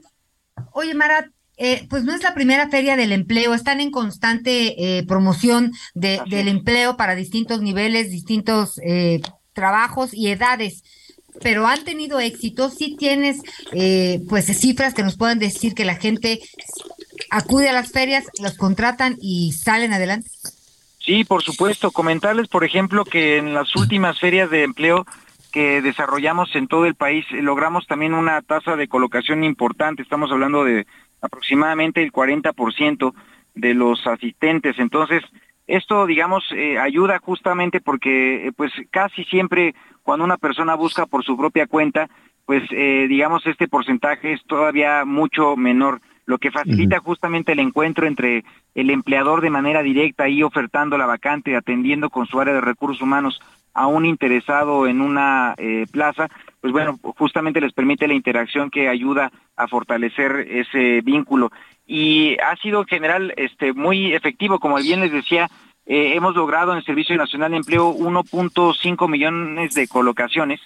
Eh, es decir, personas que ya tienen eh, trabajo propiamente a través de los servicios de intermediación laboral del Estado mexicano, del Gobierno de México. Entonces, es por esto que nosotros confiamos en la efectividad que tienen estas ferias y nuevamente la ponemos a disposición en este caso para el sector turismo, como también hemos puesto en marcha para este mismo sector, por ejemplo, el programa Jóvenes Construyendo el Futuro, que ustedes ya lo conocen muy bien. En el año anterior eh, hicimos una estrategia de justamente vinculación de capacitación en trabajo para jóvenes en, turismo y lanzamos 50 mil becas de capacitación en muchos hoteles, restaurantes, agencias de viajes, entre otros más. Y eh, de esos 50 mil logramos en realidad 75 mil vinculaciones de jóvenes que estuvieron participando y de esos cerca de la mitad terminaron contratados en los centros de trabajo en donde participaron. Es decir, estamos haciendo también una contribución bastante importante a través de un programa social en la colocación del empleo.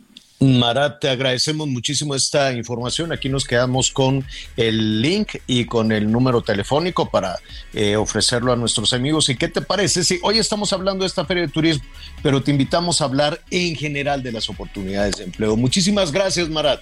Por supuesto, muchísimas gracias y decirles que bueno, pues tenemos ahí la oferta de estas 2.800 vacantes registradas y otras tantas más que se tienen en el portal del empleo de igual manera a su disposición. Sin más, agradecerles nuevamente, les mando un abrazo. Gracias, un abrazo, es Marat Bolaños, subsecretario de Empleo. Volvemos. Conéctate con Ana María a través de Twitter, arroba Anita Lomelí. Sigue con nosotros. Volvemos con más noticias. Antes que los demás. Heraldo Radio, con la H que sí suena y ahora también se escucha. Todavía hay más información. Continuamos. En Soriana, super fin de campeones. Compra uno y lleve el segundo al 70% de descuento en higiénico regio, detergentes Persilo Viva, jabones Palmolive, escudo o Kleenex y accesorios de aseo personal. Sí, el segundo al 70% de descuento. Soriana, la de todos los mexicanos. A noviembre 14, aplica restricciones. Las noticias en resumen. Una pasajera de un vuelo de Aeroméxico confrontó al presidente Andrés Manuel López Obrador, quien también viajaba en la aeronave. La mujer le reclamó por sus intenciones de desaparecer al INE y por destruir al país.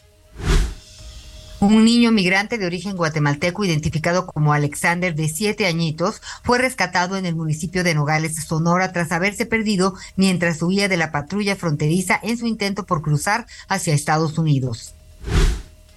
Lea Kirchner, jefa de seguridad de información de Twitter, renunció tras la adquisición de la red social por parte de Elon Musk. La salida de Kirchner se produjo después de la dimisión de otros altos cargos la noche del miércoles.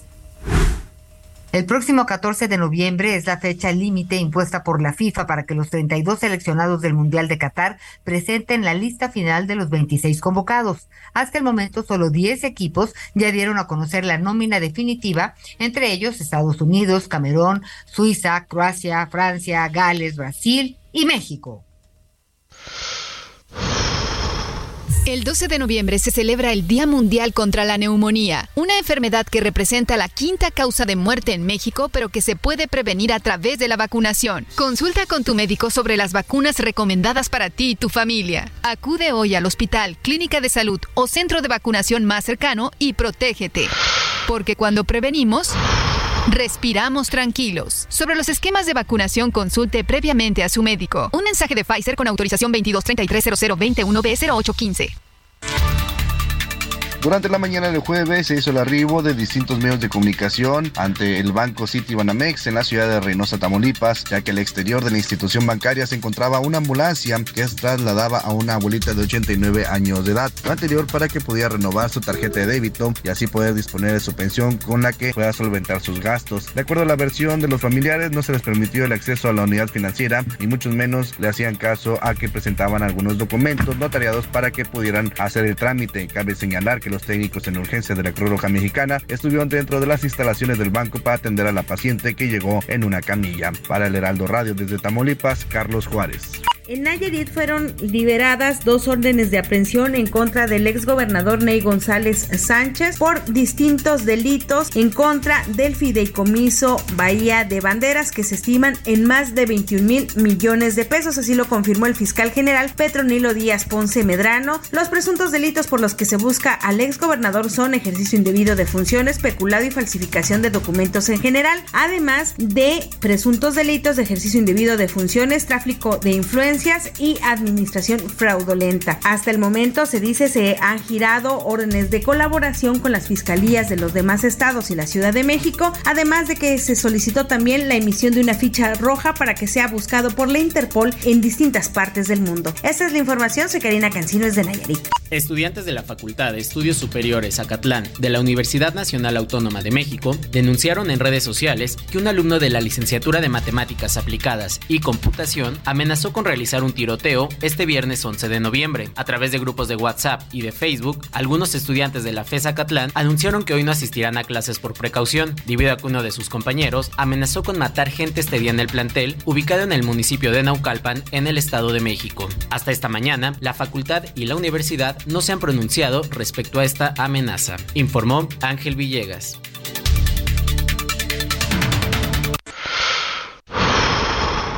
El 12 de noviembre se conmemora el Día Mundial contra la Neumonía, una enfermedad que cobra miles de vidas en México al año, especialmente en niños y personas mayores. Hoy es posible prevenirla gracias a las vacunas. Consulte con su médico sobre las recomendaciones de vacunas disponibles. Porque cuando prevenimos, respiramos tranquilos. Sobre los esquemas de vacunación, consulte a su médico. Un mensaje de Pfizer con autorización 22330021B0812. Oiga, pues este. Hay una manifestación en el INE, ahorita, allí en las instalaciones del INE, allá en la Ciudad de México. Dieron portazo unos, bueno, más bien entró un carro, empujaron la reja y se metieron, son poquitos, pero se metieron. Entonces dicen que va, que están protestando, se llama Alianza de Organizaciones Sociales. Yo creo que hoy en la mañana le pusieron el nombre, no dice Alianza de Organizaciones Sociales y entonces queremos venir a protestar para... Eh, a ver, ¿qué quieren? Dice... Ellos están pidiendo lo de, que se la apruebe reforma, la reforma electoral, Javier. La reforma electoral, pero si les preguntas a cada uno de ellos, pues no, no tiene la más remota idea de qué es la reforma electoral.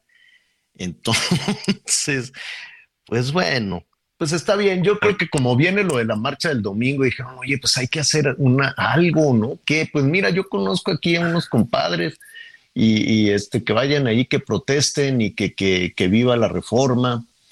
Ah, me da Oye, mucha risa oiga, señor, eso, pero, perdón, hay un tema aquí, ¿eh? Digo, sí está bien que hayan entrado y todo lo que tú quieres. que El problema es que cerraron las oficinas centrales y tienen a mucha gente en el interior que no puede salir. Sí, de hecho, los videos que están llegando es de empleados del INE que literal este, pues, están encerrados y no pueden salir porque estos señores llegaron y cerraron las puertas, ¿eh? Entonces, Sí. Ojo con. Algunos, algunos llegaron con su topper, ¿no? Pero pues los que no llevan la comida y que iban a echarse un taco ahí en las rejas de línea afuera, pues a ver cómo, a ver cómo les va. Bueno, ya le estaremos ahí platicando en un ratito. Oiga, a mí me, me entusiasmó mucho escuchar en la mañanera de hoy que ya pu- puedes, este, a ver, que va a haber una nueva línea aérea que eh, mexicana, no sé, no sé si pueden utilizar el nombre de Mexicana Aviación, pero ya el presidente lo está anunciando como Mexicana Aviación, pero que va a ser controlada por el ejército. Esta empresa del ejército, los que tienen el tren, van a tener hoteles, van a tener pues muchísimas, este, muchísimas cuestiones ligadas allá al turismo y van a tener una línea aérea. Entonces dijo el presidente, les voy a dar a los militares el avión presidencial. Este, no sé, pues no sé si se puede así nada más, ¿no? Decirle, y ese avión, pues nada, que se, se lo damos a los militares. No, no, no, no entiendo, no sé si hay alguna legislación o puede ser así, disponer de, de, los activos. En este caso, pues ese avión es carísimo, lo querían vender como en 150 millones de dólares o 200 millones y nunca, luego nunca nadie lo compró, luego fue la rifa y, y en fin, me, me llamó la atención así, pues se lo damos al ejército no sé si es tan sencillo, pero pues ya decidieron que se lo van a dar para viajes especiales. Eh, pues estaría interesante, ¿no? ¿Qué? sería ese viaje especial? Pues yo me quiero, yo a mí me gustaría que me varan un día así, pues quiero un boleto, pero quiero viajar en el avión, en el avión presidencial a, pues no sé, a... Oye, que aquí, que aquí legalmente, no sé, ahí sí desconozco la ley, me declaro ignorante antes de que me vapulen en las redes.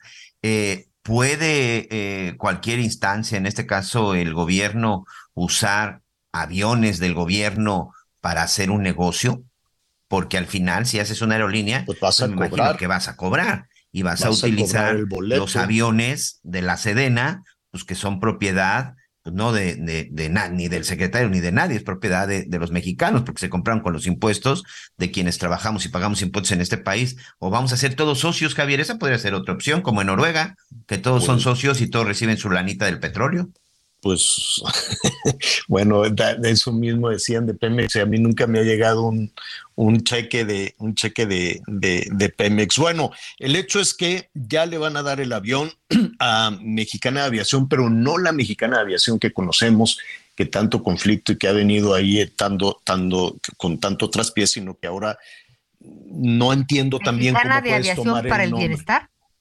No sé si para el bienestar, Seguramente, pero nada más. Es cierto, todo le llaman bienestar. Cierto. Tú fuiste la que lo pusiste ahí. No, es mexicana de aviación. Para quienes quieran ir a Europa u otro continente y se rentará para llevar familias, trabajadores, etcétera. Ah, caray. Familias y trabajadores. ¿Y no les va a costar? No, bueno, pues yo creo que pues los trabajadores que paguen, ¿no? Pues no sé cuánto te puede. Ahora, o sea, si yo no tengo trabajo, no puedo ir o cómo. No, claro que no, Miguel, pues cómo vas a pagar tu boleto. Oh, a ver, es un avión muy grande, ¿no? Es un avión muy grande. Es un, este, es, es, un avión que adaptaron y que nada más tiene 70 lugares, si no me equivoco. Tiene ahí una, una, una habitación y todo este tipo de cosas. Era el avión presidencial. Ahora, levantar ese avión debe de costar mucho dinero y lo tienes que prorratear entre 70 lugares más la tripulación. ¿Cuánto más o menos puede costar el vuelo o va a estar subsidiado?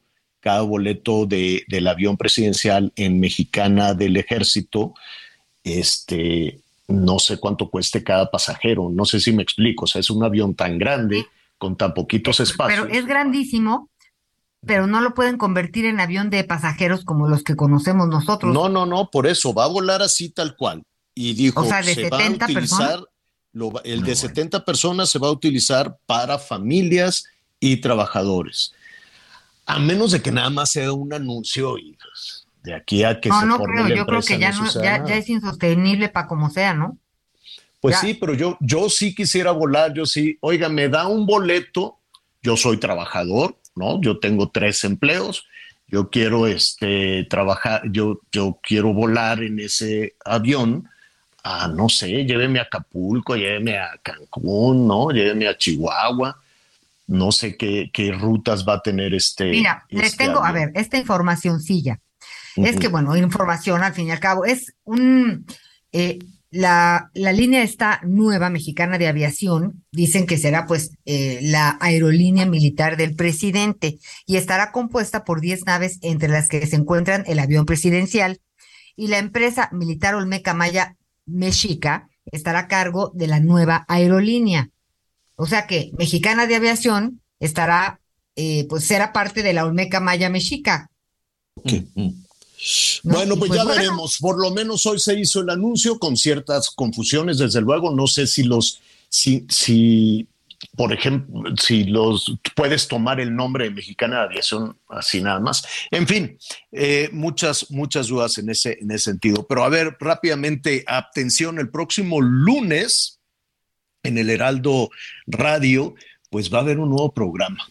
La verdad es que me da muchísimo gusto que este, a partir de las, déjeme ver, a las 10 de la mañana iniciará el programa Platanito Radio y entonces pues es todo un acontecimiento. Platanito, ¿cómo estás? Qué gusto saludarte. Mi querido Javier, ¿cómo estás? Ana María Lomelí, ¿cómo están? Soy Platanito. Hola, hola. me agarraron aquí en plena carretera, vamos a, venimos de San Blas y vamos a Guadalajara, que hoy me presento allí. Y ah, muy contento porque por fin, primera vez en toda la historia de Platanito, voy a hacer radio. Estoy muy acostumbrado a hacer eh, televisión, realities y todo, pero radio jamás en la vida eh, se me había hecho hacer radio. Te va a encantar. Este lunes, Javier, empieza esta aventura que se llama Platanito Radio. Te va a encantar, vas a ver, te va, te va a atrapar, pero este, oye, Platanito, pero ¿cómo le vas a hacer? De pronto eres medio irreverente y de pronto la gente puede reaccionar de muchísimas formas. ¿Qué tienes planeado hacer en la radio? Pues mira, imagínate estar entre en un horario entre dos grandes, Sergio Sarmiento y después eh, contigo, Javier. Es un horario intermedio a las 10 de la mañana, de 10 a 11, de lunes a viernes. Y pues sí, efectivamente será un programa irreverente, es un programa de comedia para, para romper un poquito todas las noticias, todo lo, que escuchamos a diario, Javier. Eh, cosas malas, cosas tristes. Eh, y pues es como una manera de romper todo este este acontecimiento de, que estamos viviendo en, nuestra República Mexicana y darle un toque de comedia a, la mañana. Qué bueno. Qué bueno, eso, eso, eso va, eso va a, caer muy bien. Pero fíjate, yo no sé si te has dado cuenta, por ejemplo, en tus presentaciones al ratito nos dices dónde te vas a presentar allá en Guadalajara para que nuestros amigos que nos están escuchando por allá estén muy atentos, muy pendientes. Yo no, no sé si tú lo has notado en tus presentaciones. La gente anda un poquito sensible, un poquito, este, no sé, de pronto de mecha corta se enojan muy, muy rápido. Y en la ironía de, de Platanito, pues este, no sé, hay quienes se divierten muchísimo, la gran mayoría, pero hay también quienes alzan la ceja y dicen, ándale, plátano, me la debes. Pues mira, eh, Javier, es precisamente mi, mi trabajo de todos los días luchar contra eso, con la generación de cristal que hoy se ofenden de, todo, pero nosotros, digo, yo en lo personal, yo no soy delincuente, no soy asesino, no soy eh, un maleante, soy un comediante que hace únicamente ver las cosas malas, verlas o tratar de darles un toque de comedia. Eso es mi, mi trabajo y es lo que yo llevo haciendo más de 45 años desde que soy un niño.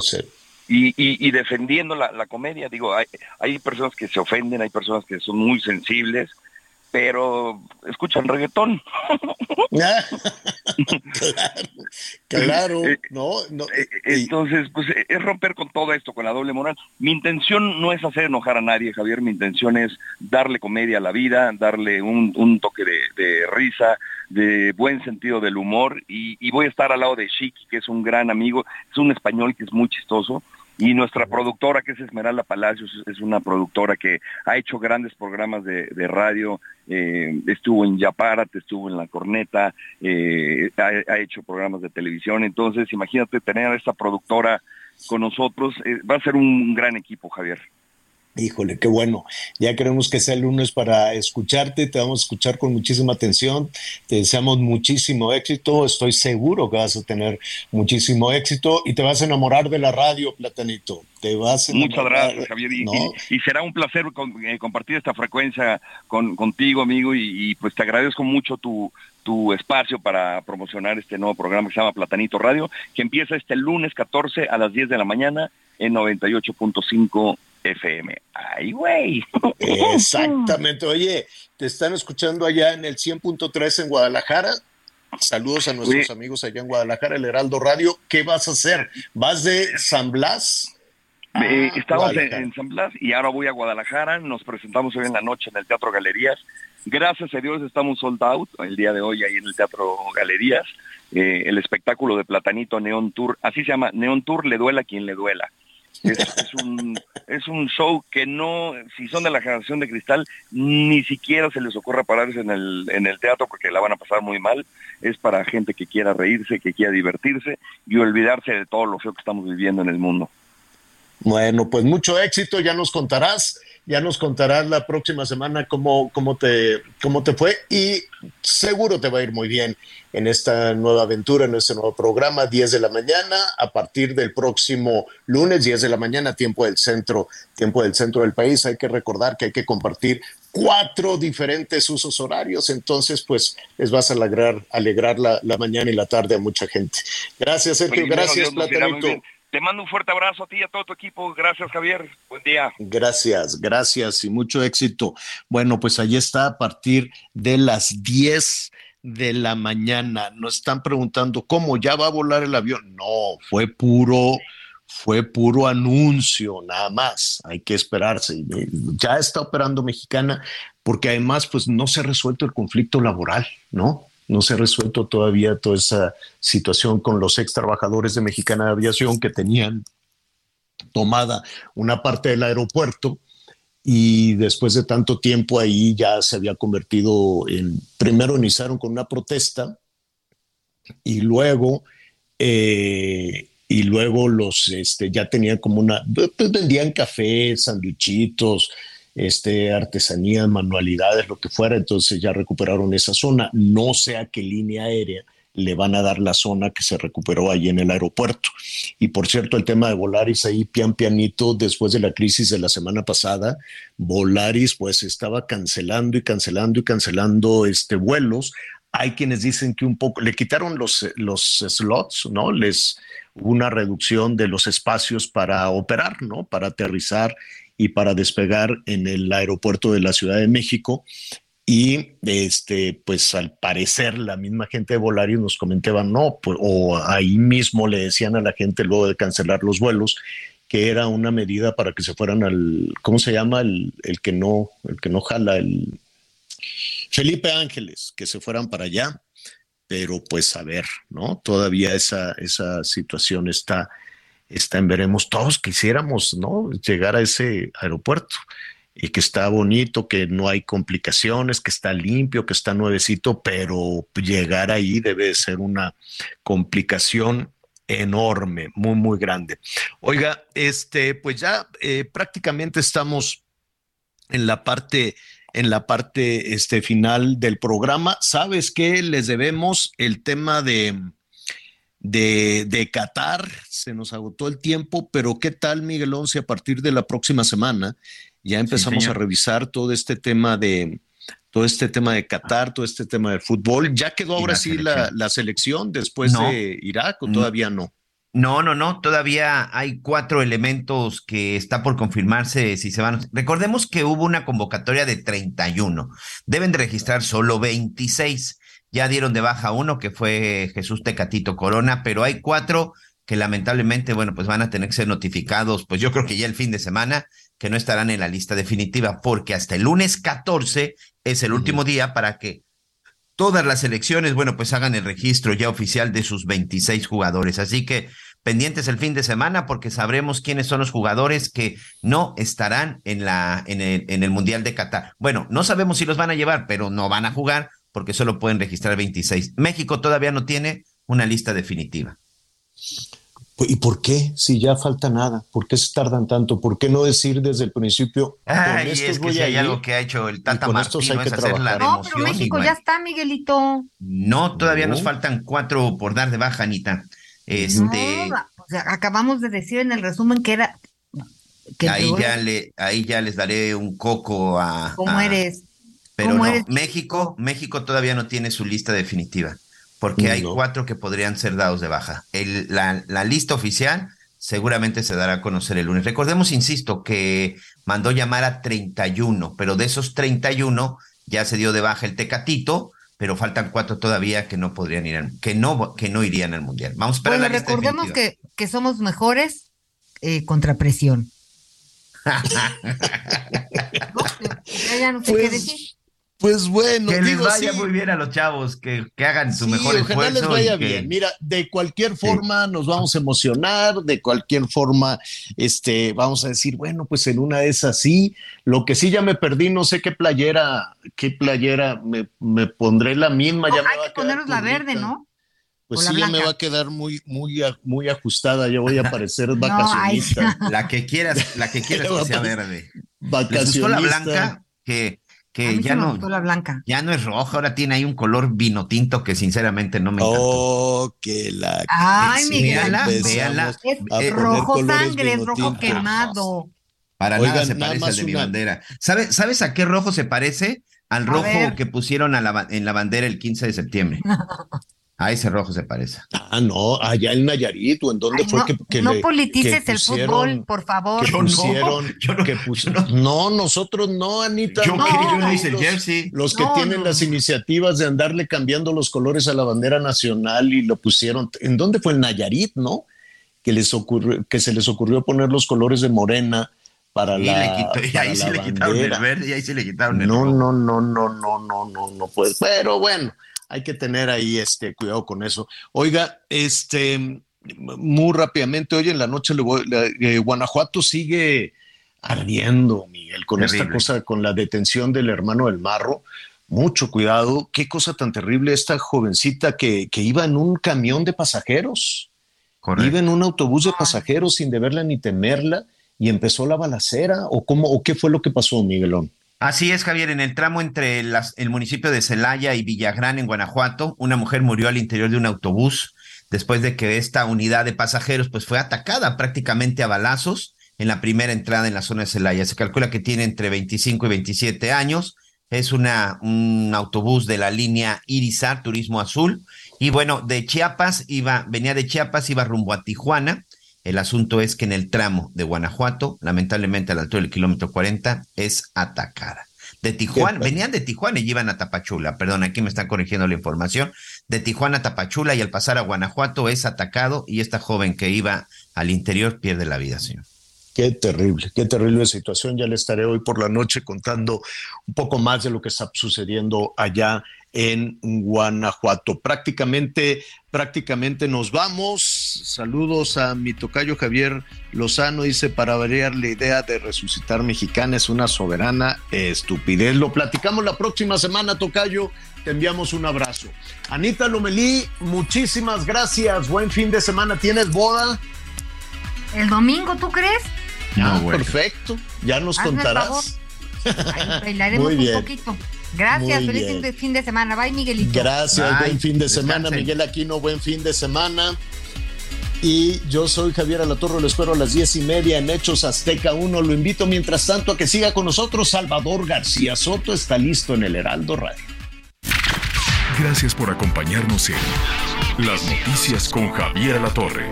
Ahora sí ya estás muy bien informado.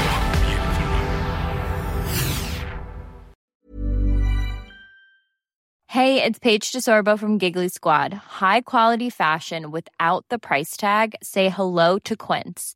I'm snagging high-end essentials like cozy cashmere sweaters, sleek leather jackets, fine jewelry, and so much more. With Quince being 50 to 80% less than similar brands.